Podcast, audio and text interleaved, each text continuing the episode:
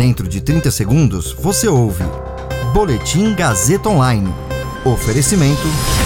Se você tem muito o que dizer e quer escolher uma profissão para dar voz às suas ideias, a Faculdade Casper Libero é o seu lugar. Jornalismo, publicidade e propaganda, relações públicas, rádio, TV e internet. Todas as possibilidades abertas. Acesse casperlibero.edu.br e conheça as infinitas rotas que o mundo da comunicação oferece. Comunicação é mais do que uma escolha, é um modo de existir.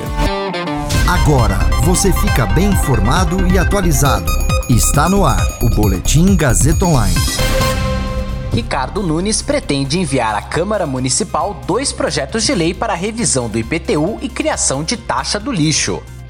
Inflação medida desacelera em agosto, mas acumula avanço de mais de 31% em 12 meses. Você ouve mais um Boletim Gazeta Online agora. Comigo, Caio Melo.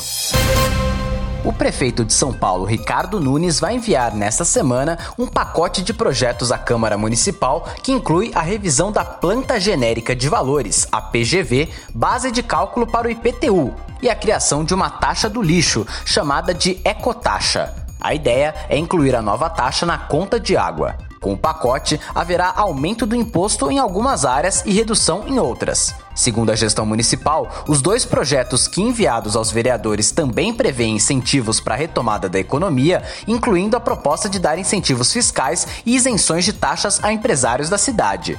Por outro lado, o pacote prevê mais mudanças no sistema de aposentadoria do servidor público. Por exemplo, pretendem acabar com as isenções para servidores inativos, no que será um ajuste na reforma da Previdência aprovada na Câmara Municipal em 2018. A Secretaria da Fazenda de São Paulo diz que imóveis com valorização terão aumento do imposto. Isso acontece quando o bairro ou a rua recebem melhorias, mas bairros que sofreram desvalorização em função de depreciação devem sofrer redução. A gestão Ricardo Nunes entende que não haverá aumento geral de arrecadação, já que o crescimento da receita com IPTU a partir do ano que vem será compensado pela redução do imposto ISS.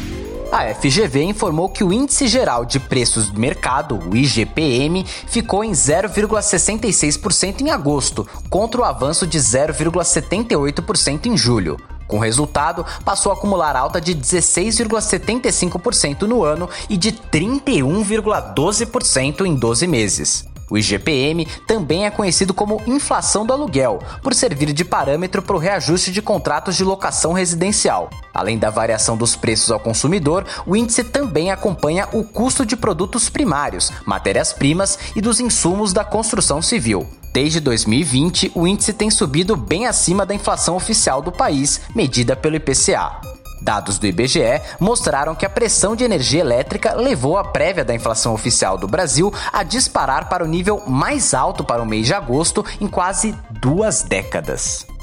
Esse boletim contou com suporte técnico de Agnoel Santiago, supervisão técnica de Roberto Vilela, coordenação Renato Tavares, direção da Faculdade Casper Liber e Gazeta Online, Wellington Andrade. Você ouviu Boletim Gazeta Online. Para saber mais, acesse radiogazetaonline.com.br